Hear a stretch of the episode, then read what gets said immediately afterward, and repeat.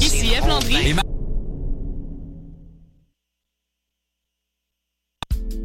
Ici.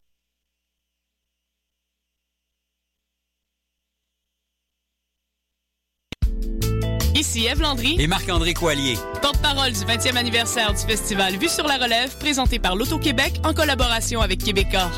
J'animerai la soirée d'ouverture le 7 avril au Théâtre Plaza, présentée par 5-4 Musiques.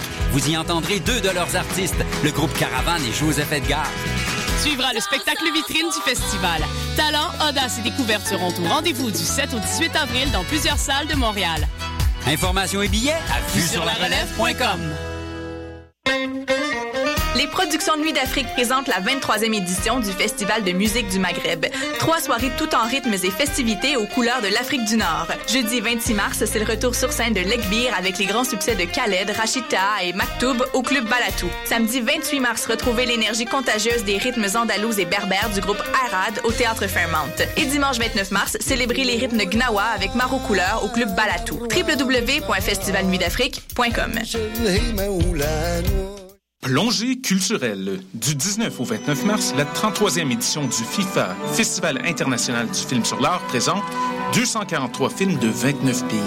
En tout, 14 salles montréalaises se regroupent pour vous offrir des œuvres filmiques de haut calibre, toutes disciplines artistiques confondues. Art contemporain, musique, architecture, danse, littérature, cinéma et plus vous attendent. Une série d'expositions, rencontres et événements spéciaux aussi à ne pas manquer. Consultez le www.artfifa.com ou rejoignez-nous sur Facebook et Twitter. Choc, la radio web de Lucam lance son concours 60 secondes radio.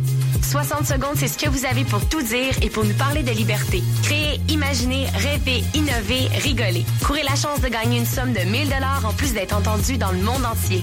Vous voulez participer? Visitez choc.ca. C-H-O-Q.ca. 60 secondes radio pour la liberté. Date limite le 12 avril 2015.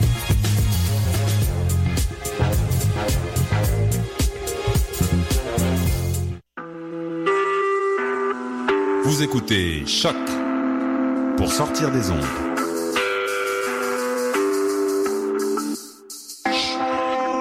Podcast, musique, découverte. Sur choc.ca. La musique au rendez-vous.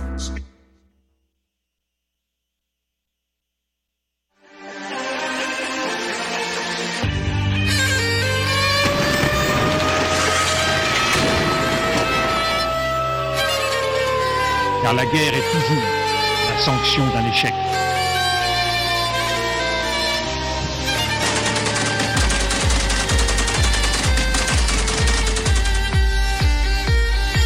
On croit en notre capacité à construire ensemble un monde méga. Bonjour chers auditeurs, vous êtes à l'écoute de l'émission Plein Feu sur les ondes de choc, la radio web de Lucam. Je vous rappelle que Plein Feu est une émission de vulgarisation des conflits armés à travers le monde.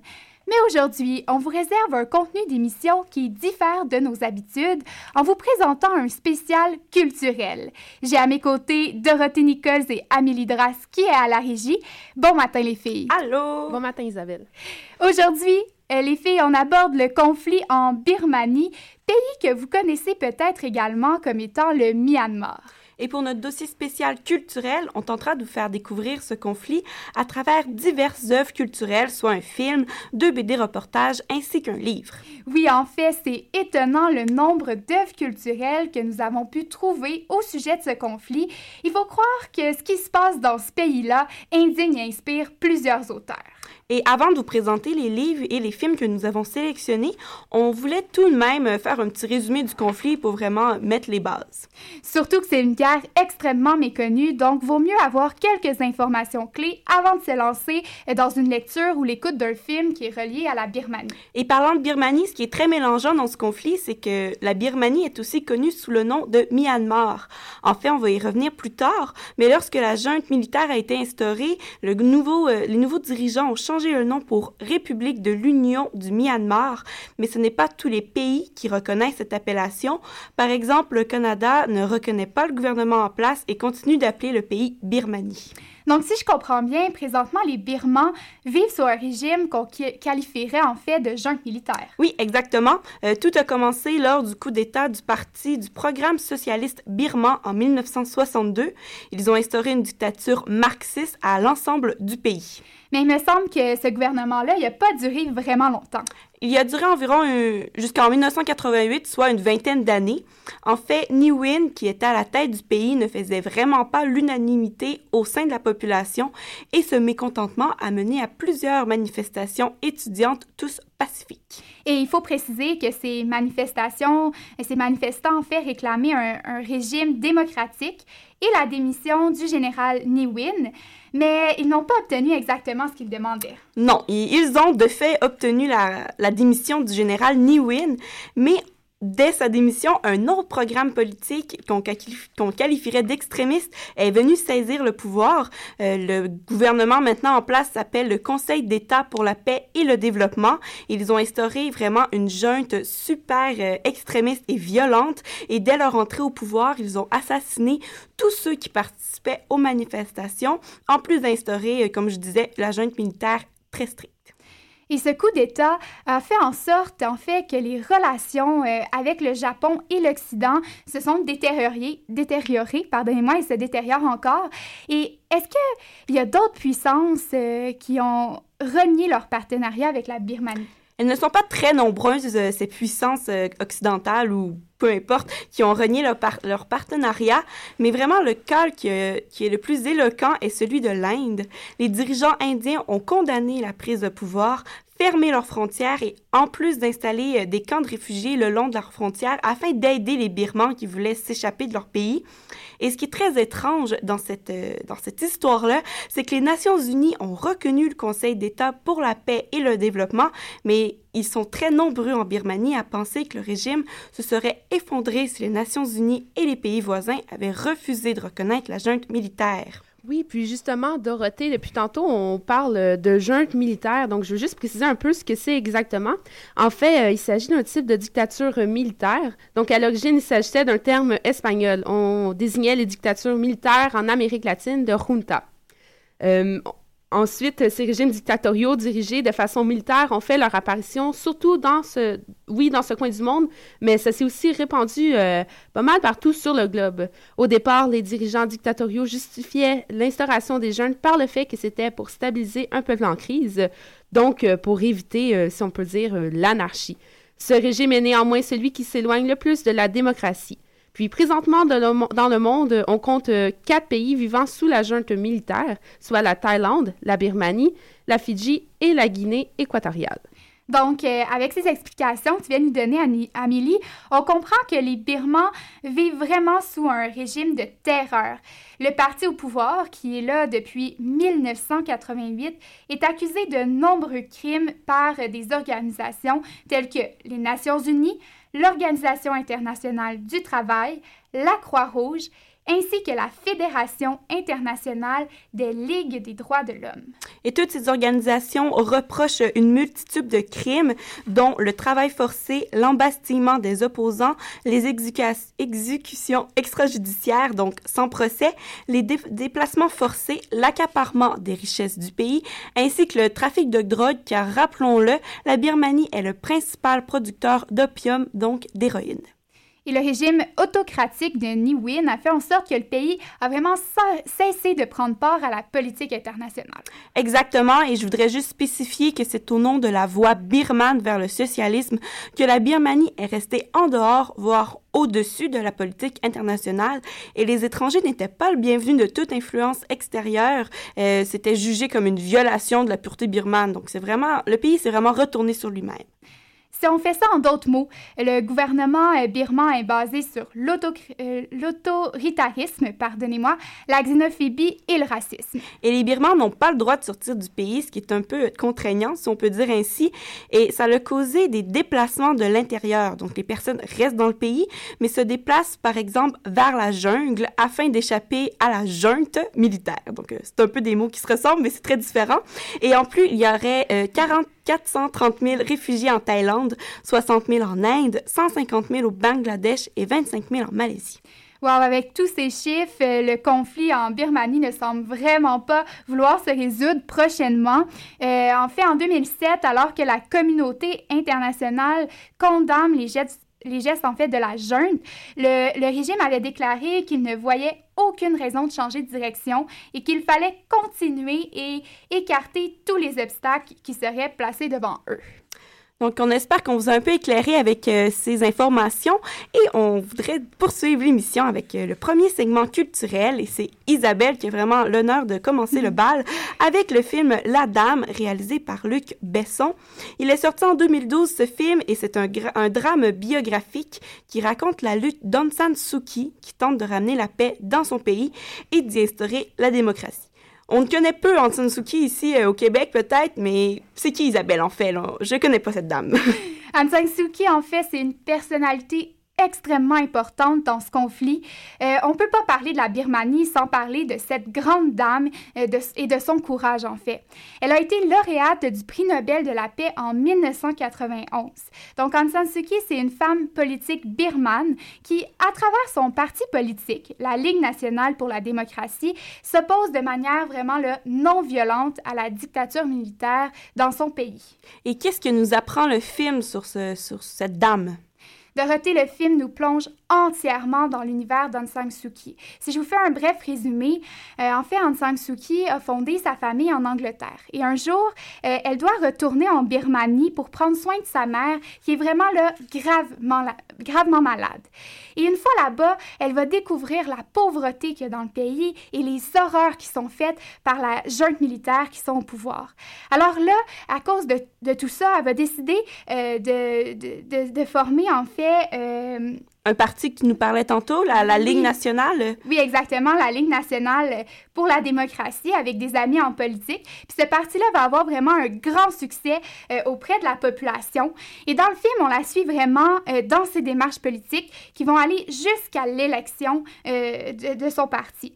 Mais entre-temps, il faut préciser, Dorothée, que la jeune politique au pouvoir va l'empêcher de sortir de son domicile et il va avoir des gardes qui vont entourer sa maison jour et nuit. Et ce, dans le but de réduire son influence, mais ça ne fonctionnera pas en fait parce qu'elle va quand même gagner les élections avec près de 80% des sièges en 1990. Et Aung San Suu Kyi euh, était la femme, la fille, pardonnez-moi, mon Dieu, la fille d'Aung San qui a été un leader de la libération, qui a été apprécié par les Birmans.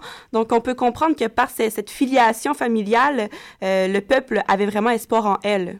Oui, vraiment, et c'est un espoir. Euh, elle a un peu dit oui à ça. Là, OK c'est bon, elle n'a pas été forcée, c'était quand même son intérêt de, travailler pour ça.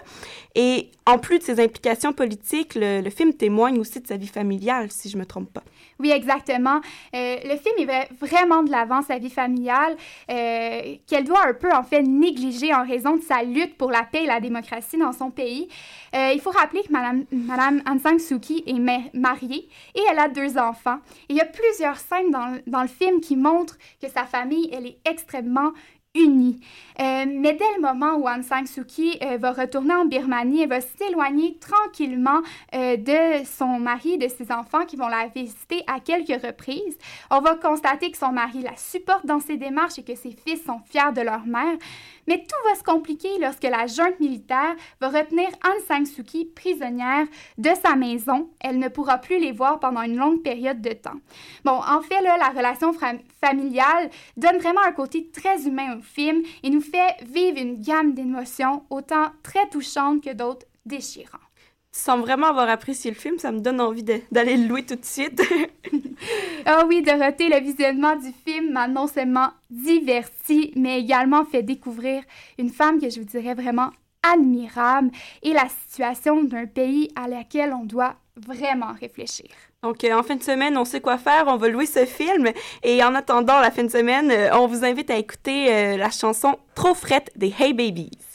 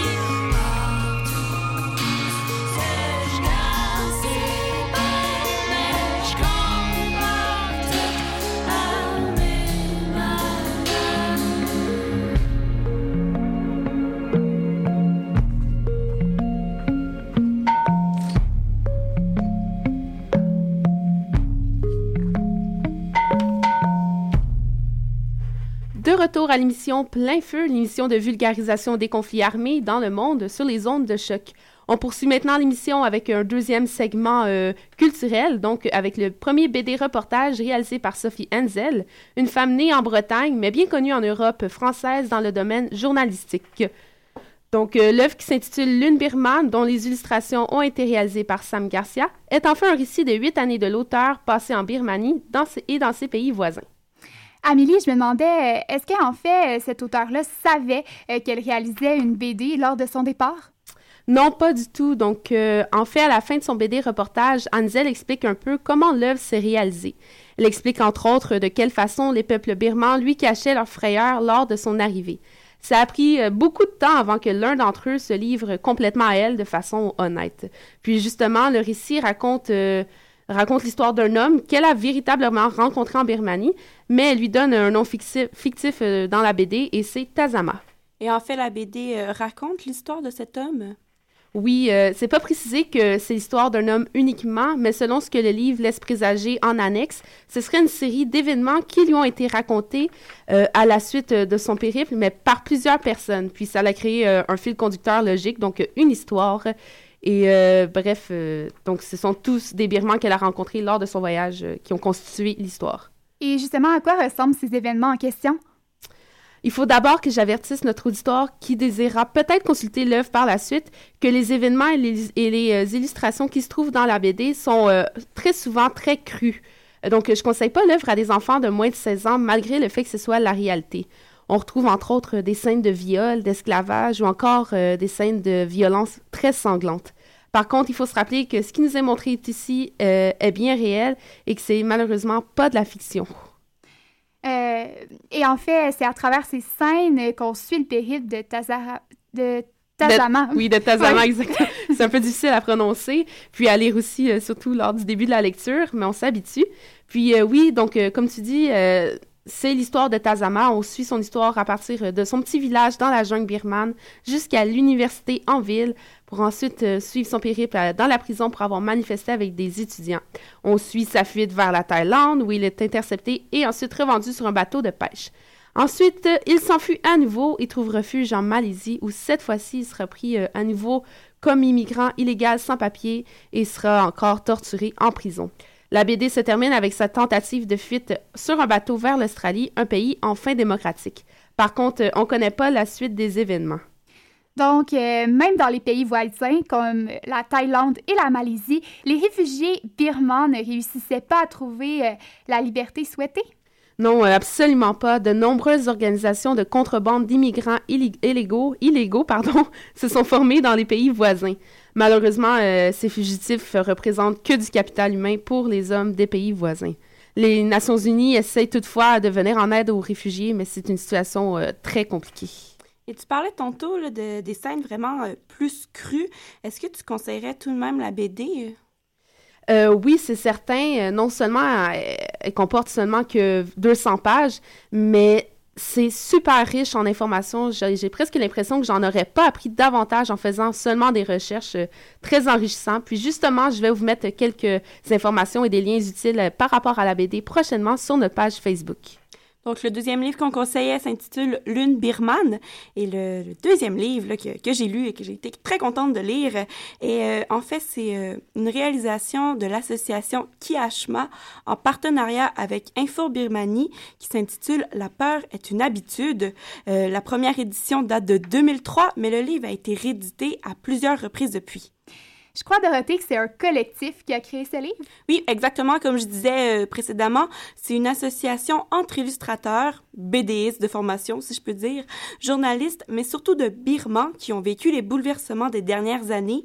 Donc, le livre explique et vulgarise le conflit, rapporte cinq témoignages de Birmans et fait aussi appel à l'art par l'entremise de la BD. Et qu'est-ce qui t'a le plus séduit dans ce livre? C'est vraiment, je suis tombée en amour pratiquement avec la, thématique du livre. Ça m'a vraiment, c'est ça qui m'a donné envie de vous en parler ce matin, parce que ce livre réussit à allier la politique et l'art afin de contester le régime politique birman. Et la directrice du projet, dans euh, la préface, l'explique très bien en disant que l'art n'est pas là pour illustrer la douleur, mais bien pour instaurer un dialogue et illustrer ce qu'on peut comprendre de cette douleur. Et j'ai vraiment beaucoup aimé comment le livre est structuré. On dirait que tout au long euh, de notre lecture, euh, l'équipe de direction prend le lecteur par la main afin de nous faire comprendre un peu toutes les facettes du conflit. Et à la fin du livre, on retrouve des cartes, une séquence chronologique, des ressources externes et, et plein de sites web qu'on peut consulter. C'est vraiment un très bel ouvrage, facile à lire. Tu nous parles justement de la structure. Qu'est-ce qu'elle a de si particulier? Oui, donc euh, mon, coup de cœur, en fait, c'est que chaque chapitre est relié à un témoignage. Donc, euh, on débute avec une introduction qui nous met les bases du conflit en étant très précis, mais c'est très bien vulgarisé. Et ensuite, chaque chapitre explique une facette du conflit, mais grâce à un témoignage. Donc, c'est vraiment des Birmans qui ont écrit leur récit. Et à la fin de, de ces récits-là, il y a une BD euh, comme, qui ne vient pas illustrer l'histoire, mais vient faire prendre conscience de la douleur euh, un peu au lecteur et de ce qu'on peut comprendre de cette douleur, comme on le dit euh, dans l'introduction. Et juste une petite euh, parenthèse, là, s'il y en a qui veulent le lire, vous pouvez débuter par Le pays prison. C'est un chapitre dans lequel on explique qu'un ancien prisonnier, même après sa libération, reste encore prisonnier le derrière les barreaux de, de sa cage pratiquement. Euh, oui, Dorothée, euh, tu me donnes en fait bien envie euh, de lire ce livre. Et je tiens vite, c'est vraiment une lecture qui m'a touchée. Et on s'en va en chanson avec Home du groupe Edward Sharp and the Magnetic Zeros.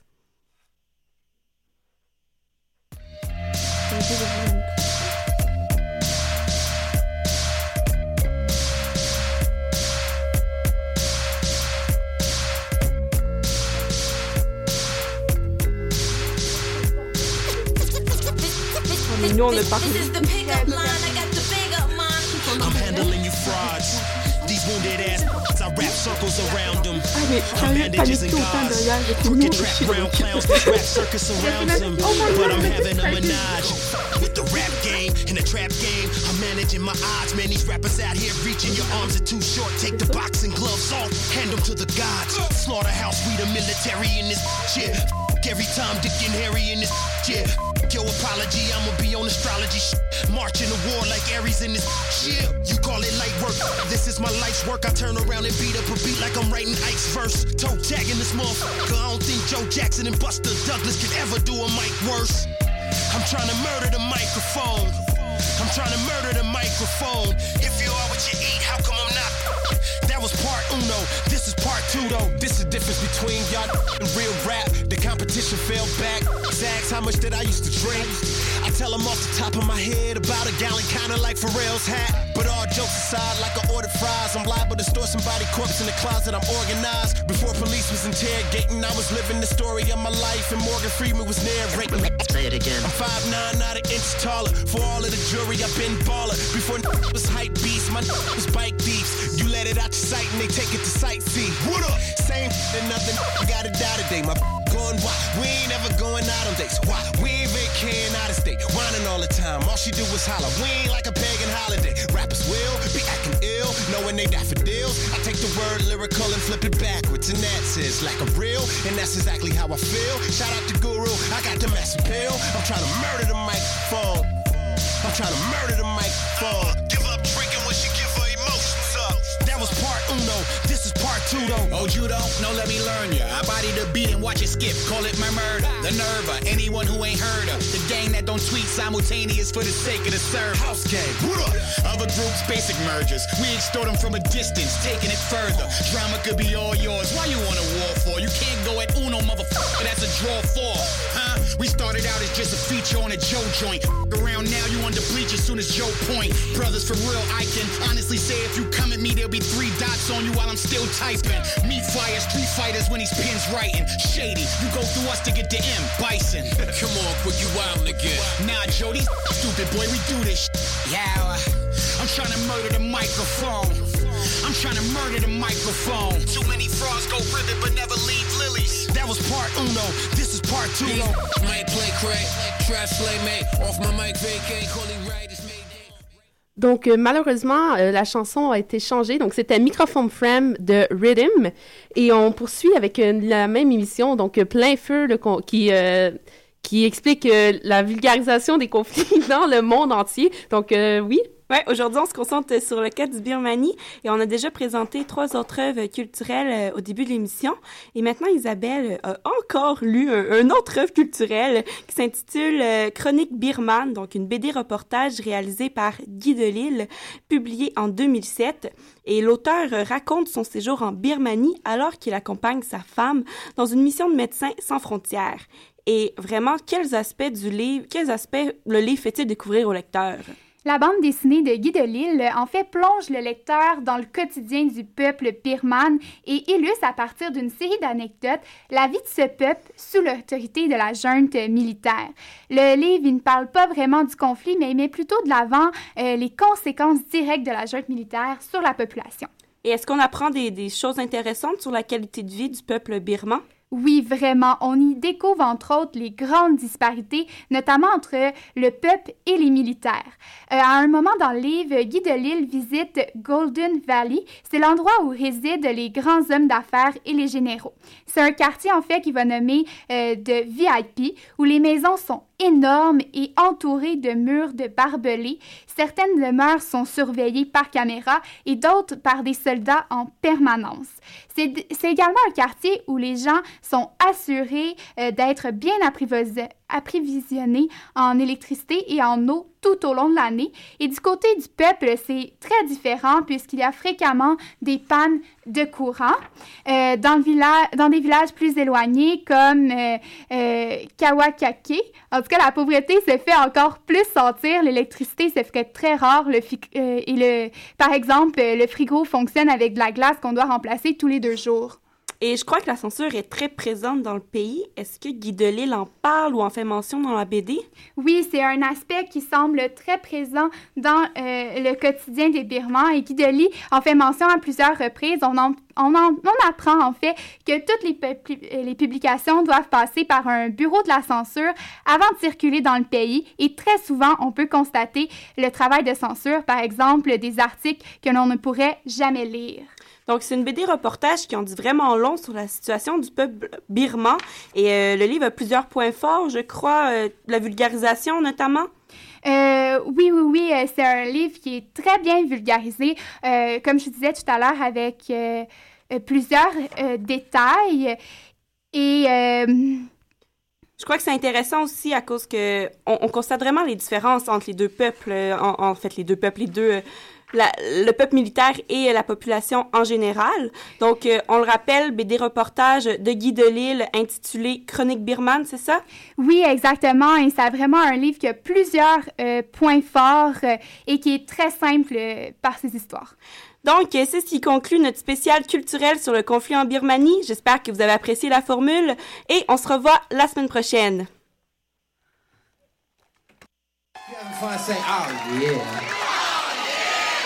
Have been crazy with it. Ah, yeah.